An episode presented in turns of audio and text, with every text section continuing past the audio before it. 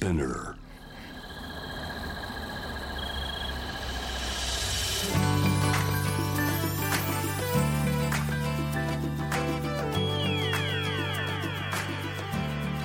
エネオス4 Hour Earth One by One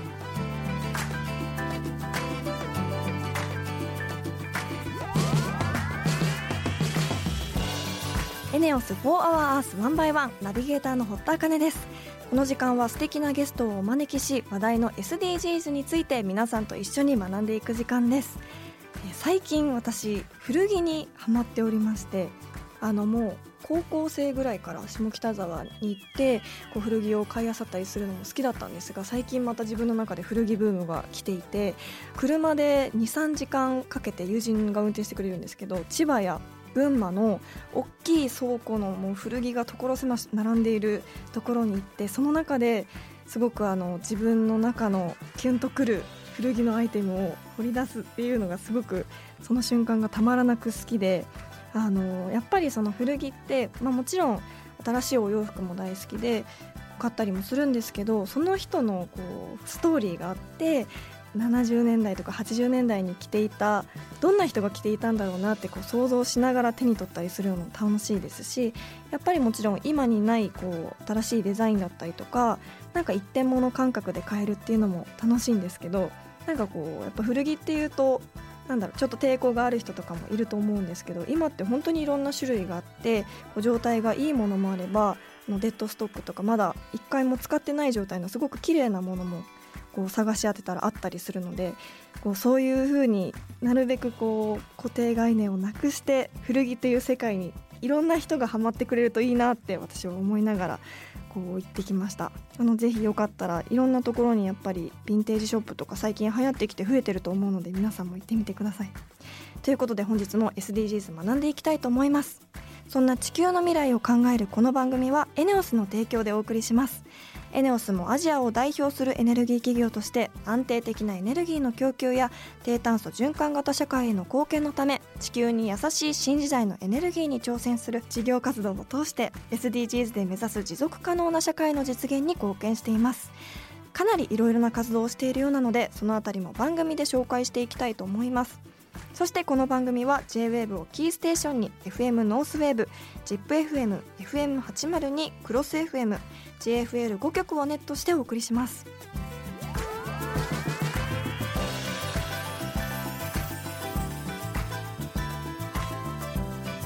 エネオス4 Hour Earth One by One This program is brought to you by エネオス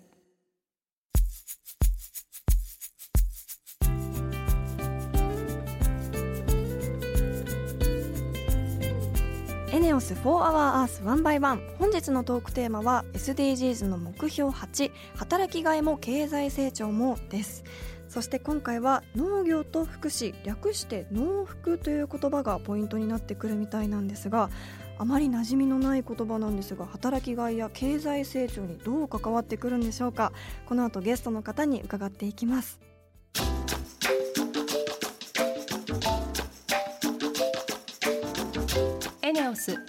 Hour Art One by One.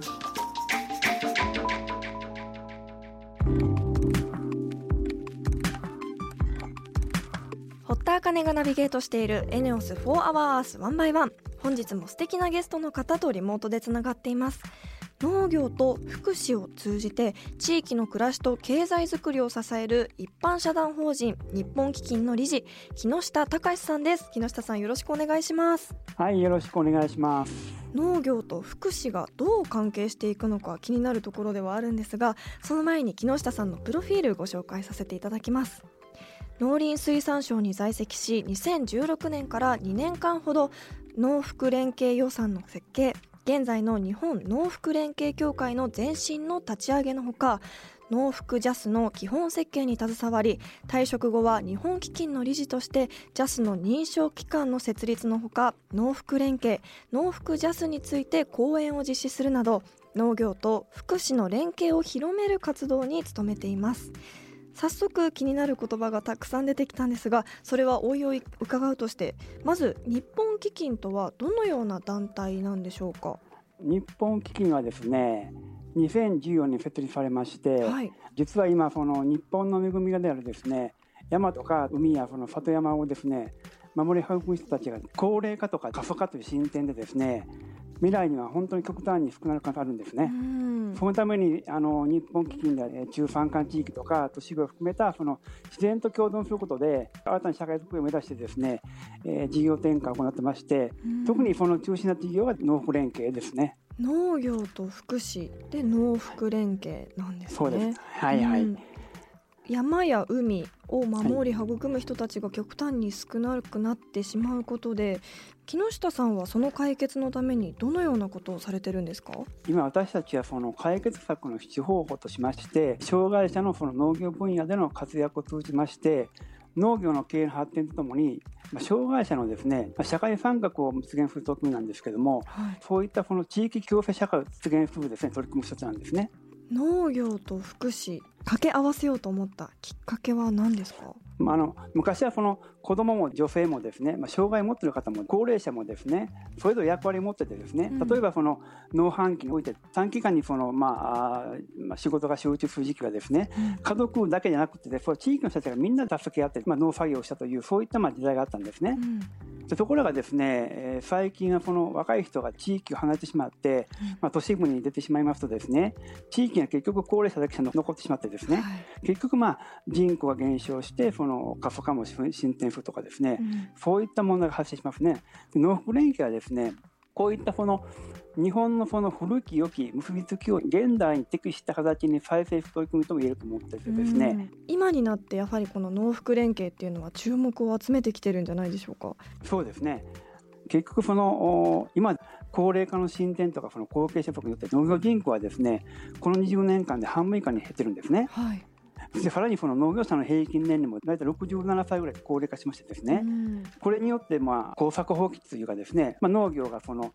衰退にたどっているという状況なんですね。うん、で一方福祉というか障害者という方はですね日本にですね約900万人言われるんですね。はいでこういった方はですねなかなかその働き場じゃなくてですね結局まあ何らかの形で終了された方ですね。いや100万人に満たない方。で結局その出口としてですねえー、農業の労働力の確保とかですね、うん、それから障害者の働く場所を解決する手段としてですね、まあ、農福連携注目されましてこのですね、えー、10年間で大幅にこの増えております。でさらに近年はその障害者だけなくてですねワーキングプアとかホームレスとかそういった生活困窮者とかですねこういった方に対してもですね農業の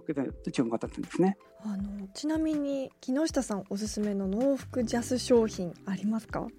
今農福ジャスって14事業者その取ってるんですけども中でもですね長野県の松川町で作るりんごですね、はい、これは非常に美味しくてですね、うん。あのちなみにその銀座のですね長野県のアンテナショップではですね、はい、ノーフジャスマークをつけたりんごがね1個350円で売れてる販売されてましてですね、はい、で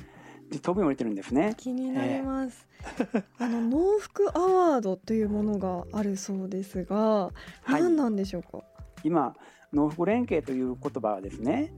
私たちの中ではまあよく知られてるんですけども、はい一般の方はまだこのなかなかこの農福連携という言葉を知らないということでですね、うん、まあ、農福連携を知ってもらうということでですね、うん、アワードを作って今年はあ約16団体がですね優秀賞に選定されましてですね、うん、そういう農福アワードっていうものがあった方が私たちもこう分かりやすいですしはい、そういうことを通じてこう農業と福祉をフォローできるっていうのはすごくいいですよね。そうですね。はい。2021年もこの農福アワードの予定はあるんですか？あります。今年も大体200団体から応募があったんですけども、はい、来年もまだこういう形でやろうということになってますけど、はいはい、すごく気になるんですが最後に私たちはどこに行けばその農福商品買えるんでしょうか、都道府県が今やってる農福マルシェとかですね。あとはです、ああとはその実際農福連携あった事業者さんがですね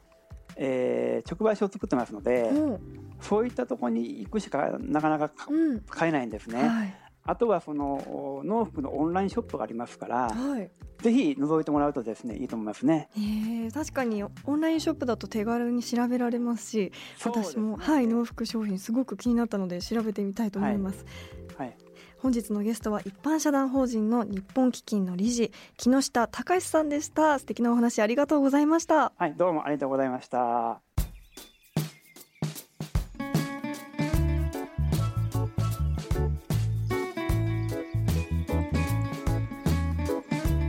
エネオス For Our Earth One by One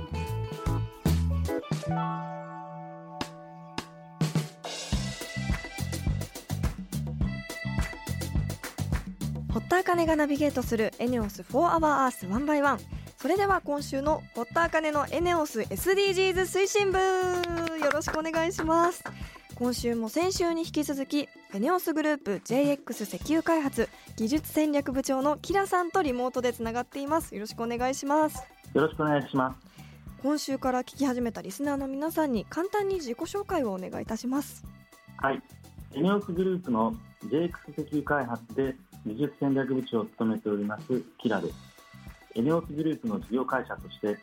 世界各地の地下にある石油や天然ガスを探して開発生産を行っております。はい。先週は地中に眠る石油や天然ガスをどう見つけているのかを教えていただきましたが今週は気になる SDGs の観点からいろいろとお話を伺いたいと思います。今石油などのエネルギーに関して二酸化炭素の抑制が話題になってますよね。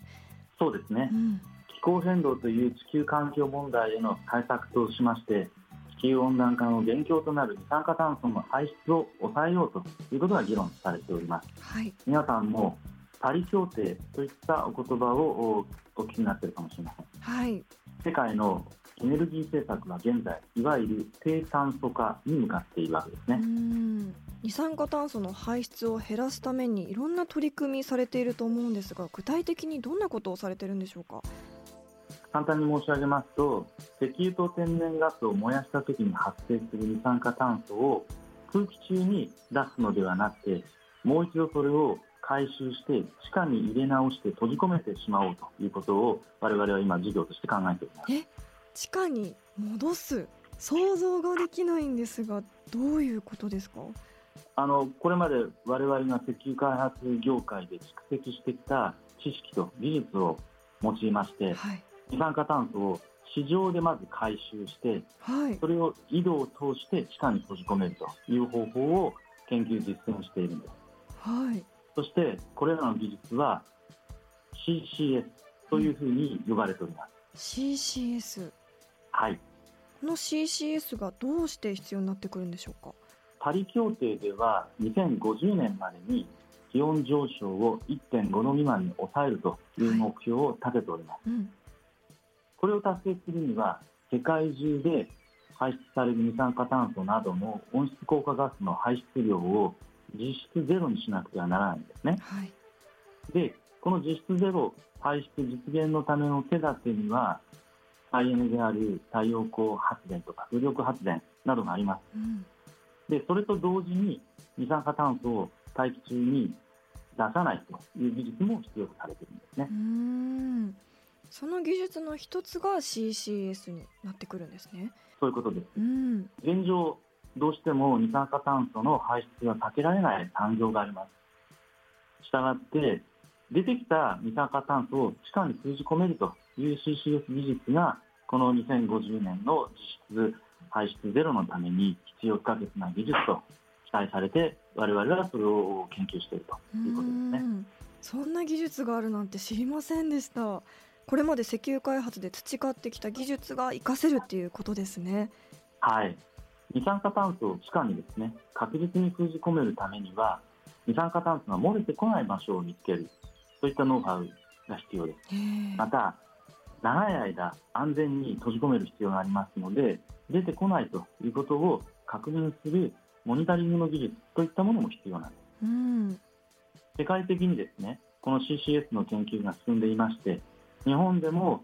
経済産業省が主体となって ENEOS グループをはじめ多くの日系企業が研究しております。で、実際、北海道の苫小牧の沖合でも、この CCS の実証実験というのは続けているんですね。なるほど。気になるのは実用化できるのかっていうところなんですが、そのあたりはどうなんでしょう？ええ、実はですね、私たちはすでにアメリカでこの CCS を事業化して実施しております。そうなんですか。はい。現地の電力会社と協力しまして2017年に当時世界最大規模となる CCS 商業プロジェクトをアメリカのテキサス州で立ち上げてますこのプロジェクトの大まかな仕組みはですね大型の石炭火力発電所から排出される二酸化炭素を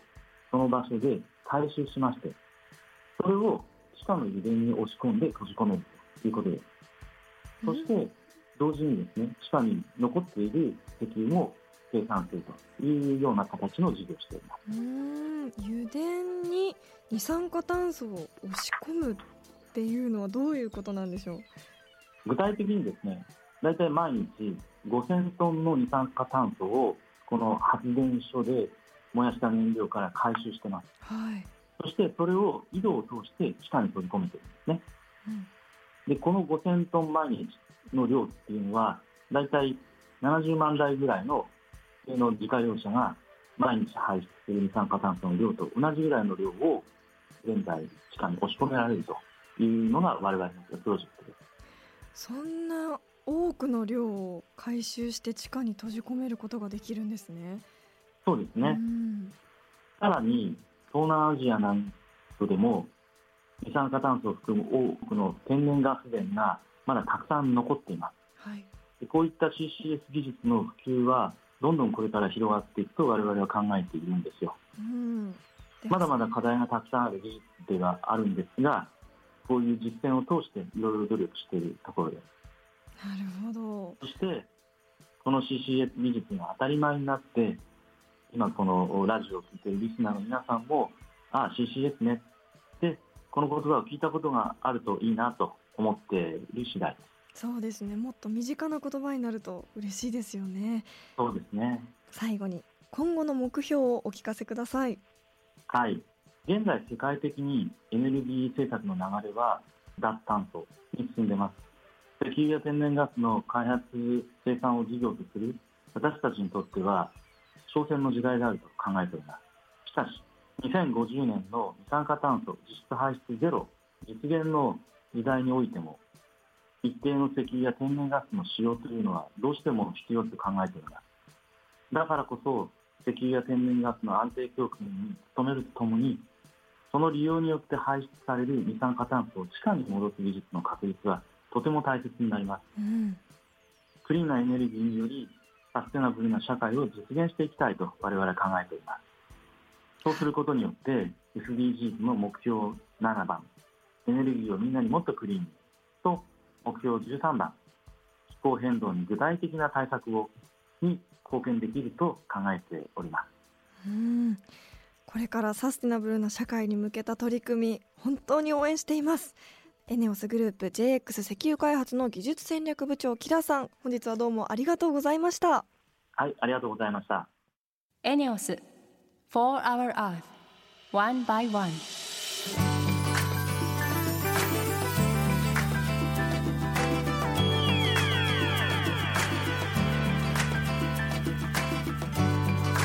ネオス4 Hour Earth 1 by 1そろそろエンディングの時間です、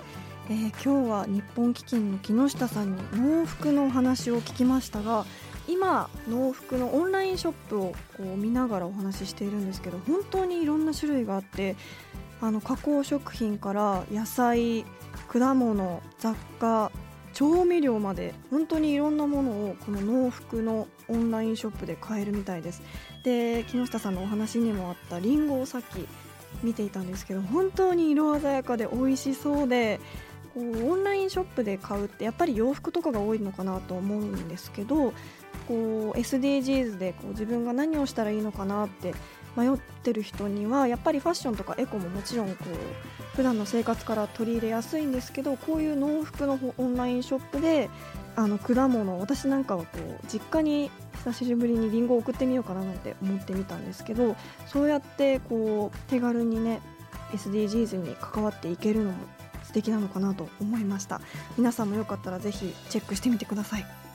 来週のテーマは目標15陸の豊かさも守ろう。再来週は目標12作る責任使う責任です。リスナーの皆さん聞きたいことがあればぜひメールしてください。そして番組ツイッターもあります。ぜひ番組名を検索して「4HourEarth」の頭文字「ハッシュタグ #FOE813」をつけてどんどんつぶやいてください。それではまた来週のこの時間にお会いしましょう。ここまでのお相手は堀田茜でした。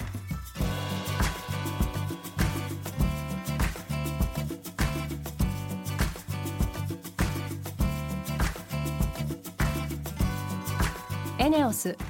For Our Earth, One by One. This program was brought to you by ENEOS.